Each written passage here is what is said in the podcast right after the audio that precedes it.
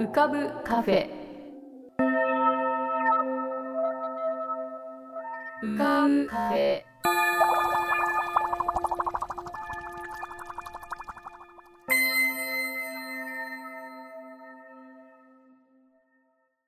2023年8月18日。こんばんは。癒しのアートラジオ浮かぶカフェシーズン9へようこそ。カフェ店主の幸代です。浮かぶカフェでは月みたいにぽっかり面影みたいにぼんやり飛行船みたいにゆったりアイデアみたいにパーッといろんなものが浮かぶことになっております。少し浮かぶこともかなり浮かぶこともございます。地上では不自由なあなたもここでは自由です。重いもの硬いものは入り口で脱ぎ捨てて軽くなってお過ごしください。今日も浮かび上手なお客様の素敵な声をお届けします。ではごゆっくりお過ごしください。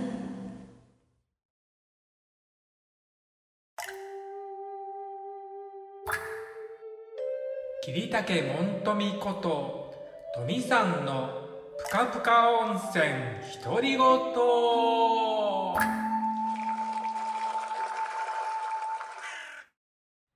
皆さんお元気でお過ごしでしょうか？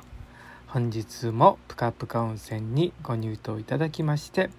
誠にお気にありがとうございます、えー、今は大阪の自宅にてぷかぷかを録音しております。はい。えー、ね台風の影響でね各地、えー、被害があってね本当になんか雨が降るとねいろんなことが最近起こりますよね。はい。大阪もですねあの台風が通った影響でですね、えー、かなり雨が雨が降って風もすごかったです。はい。でまああのー、翌日には嘘みたいに晴れてですね。本当にあれは何だったんでしょうみたいな感じだったんですが、えー、実はですねうちも、えー、ちょっと被害がありましたというのはですねあの隣あのうちの家、まあ、ににあの2軒続きになってるんですけどちょっとまあこれ説明するの難しいんですけどまああのー、その隣に、えー、実はあのお母さんが住んでるんですけどで、えー、僕らがなんかちょっとこう用事をしてる時にですね母から携帯に電話がありまして何事かなと言ってみるとですね雨漏りをしてるんですよ。はい、でそれはまあ母が使っている部屋ではなくて玄関と、えー、僕らが図書室って呼んでる本をね、えー、ばかり入れてる部屋なんですけどそこが特に雨漏りがひどくてですねあのベッドを置いてたんですけどそのベッドのちょうど辺りがもう水浸しでした。はい、でもうまだそまだその時は台風が来てる最中だったので、えー、どうすることもできないのでとりあえず、えー、たらいを置いてですねその辺を拭いてですね干せるものは干しておきました。で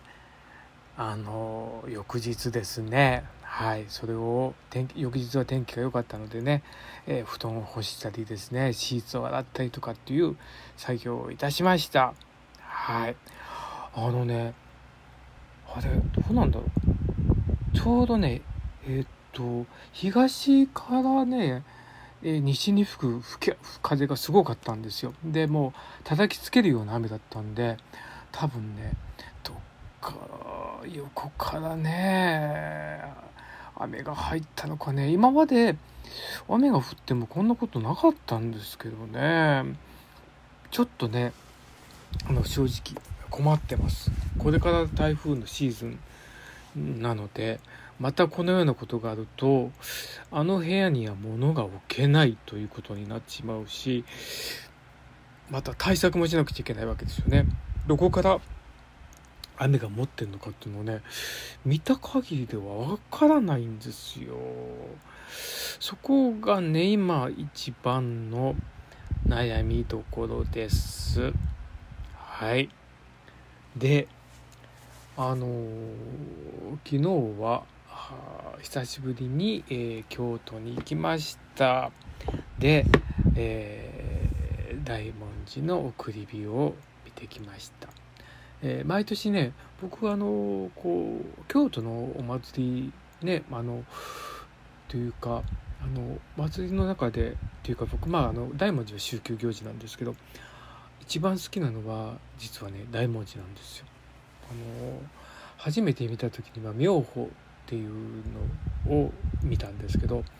まあ地下鉄に上がって広場みたいなところに座って待つんですけどそしたら点火の時間になって一気にバッと炎がついた時のあの感動はね忘れられませんね。本当にすごかったですね。綺麗でした。あのでどうなんだろう。このちょっとこう有限的というかねあの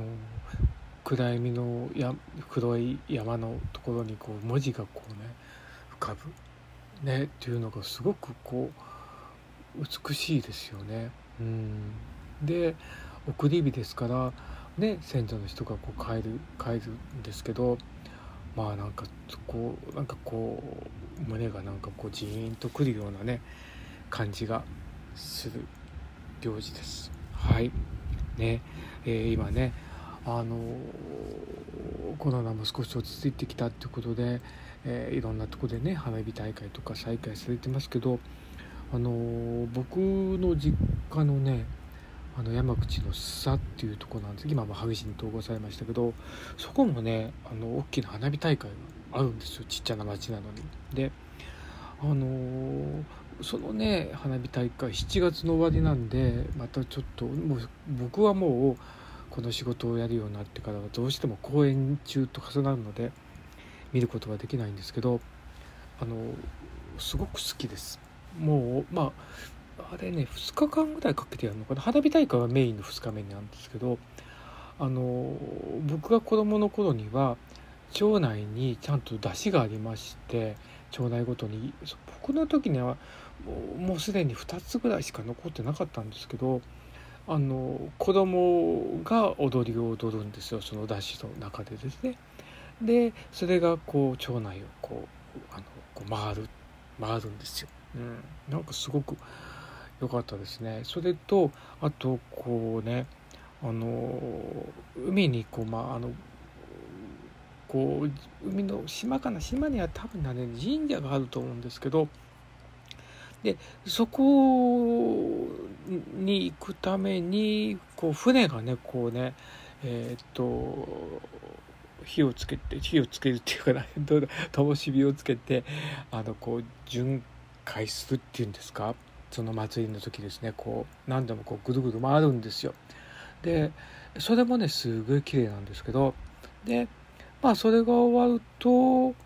まあまあ祭り本番でまあ、屋台とか出たりとかしてで花火大会が始まってんで最後はあのみこしがねそのねあのその屋台とかあるその場所に海のすぐ近くの場所なんですけどあのそこをねバーッとくみこしが来るんですよでみこしを担ぐ人たちってねもうねも酔っ払ってるからねわざとこうねえー、っと煽るんですよねお客を。うん、なんか怖い。子供心に怖かったけどでも本当に勇ましいなんか祭りですごく印象に残ってます、うん、花火も最近全然見れてないのでねあの見に行けたらいいなと思いながらもなかなか見に行くことができないのでねあの花火セットでも買ってですね、まあ、小さな庭でひそやかな花火を楽しむのもいいんじゃないかなと思っております。はい。えっ、と明日からちょっと東京に行ってですねあの国立劇場がまあ9月で、一応さよなら公演ということなんで、あ、あの立て直しってことなんですけどね、えー、一応終わりになります。それに向けてなのかもしれませんけど、えー、ちょっと催しがありまして、えー、僕もそれに出演するので明日からちょっとしばらく東京に行きます、え、新幹線もね、え、動き出しましたのでちょっと、え、一安心ですね。でもこれからまたねまだまだちょっと雨のねたくさん降ってるところもありますのでね皆さん引き続き、えー、気をつけてお過ごしください。今日もほとんど芸の話ができませんでした。来週あたりは次の公演のお話をすることができると思います。それでは皆さんまた。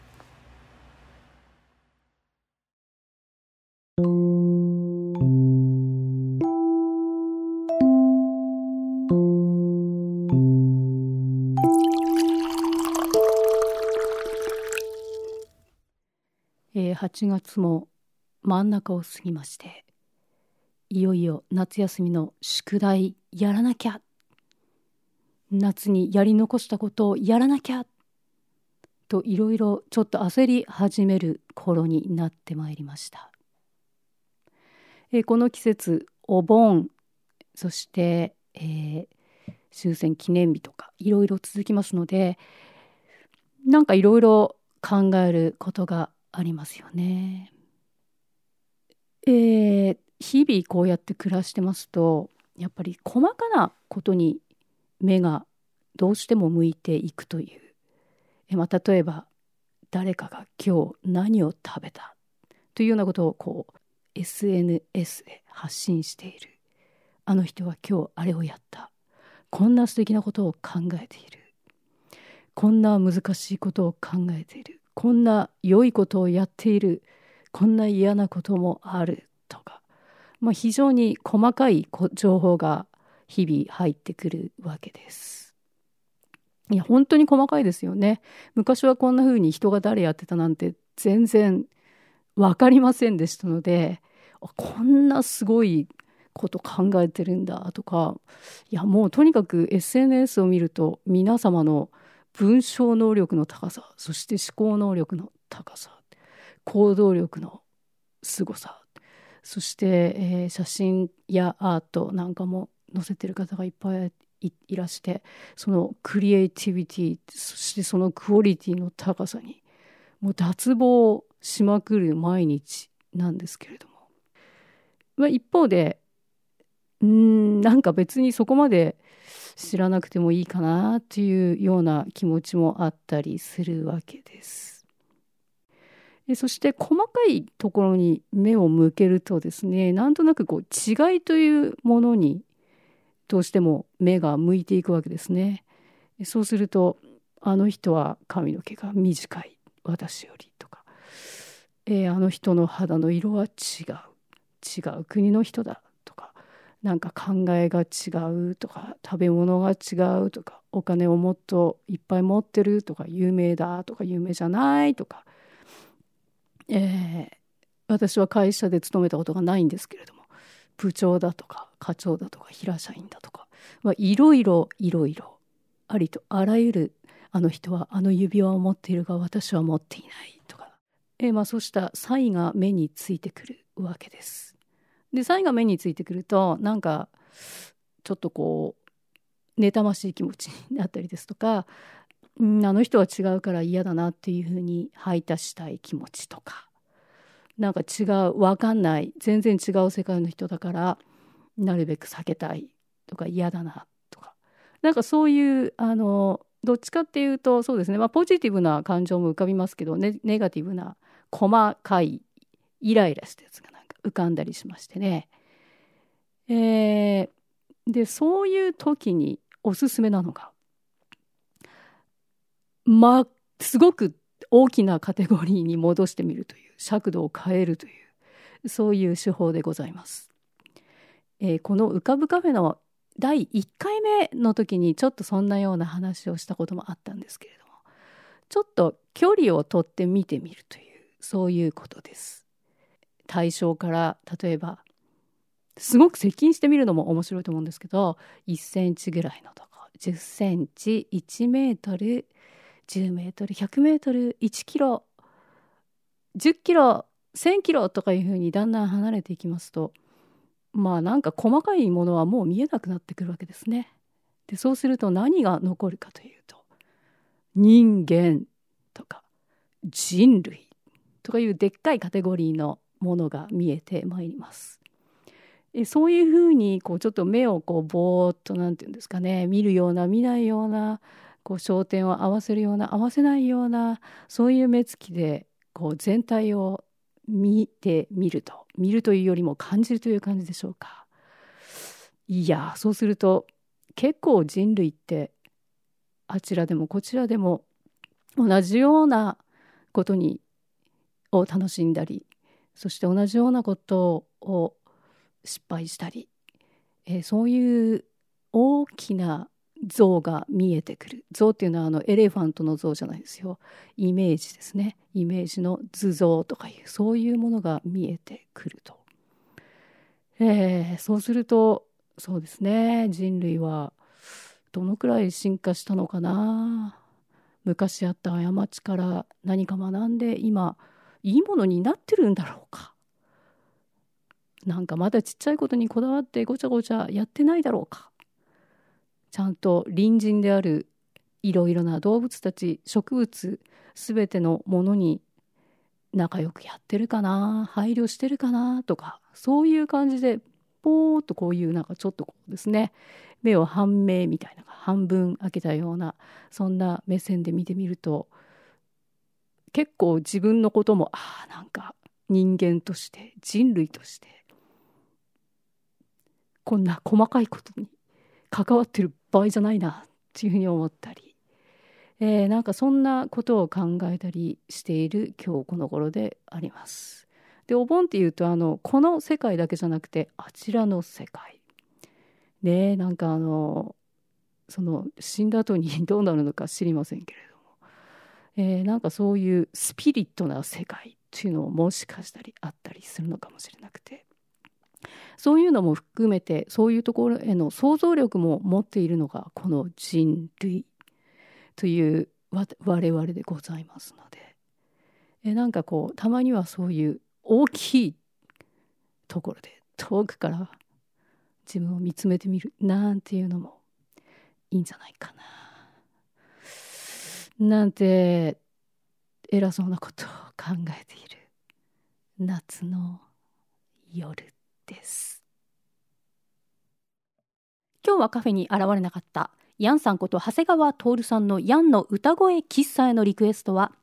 E メールアドレス浮かぶカフェ at gmail.com ukabucafe at gmail.com または番組ホームページの投稿ボックスよりラジオネームを添えてヤンさんに歌ってほしい言葉や文その他さまざまなお題をお送りください。そうするとヤンさんが歌に作ってくださいます。そしてビーバー先輩英会話の森という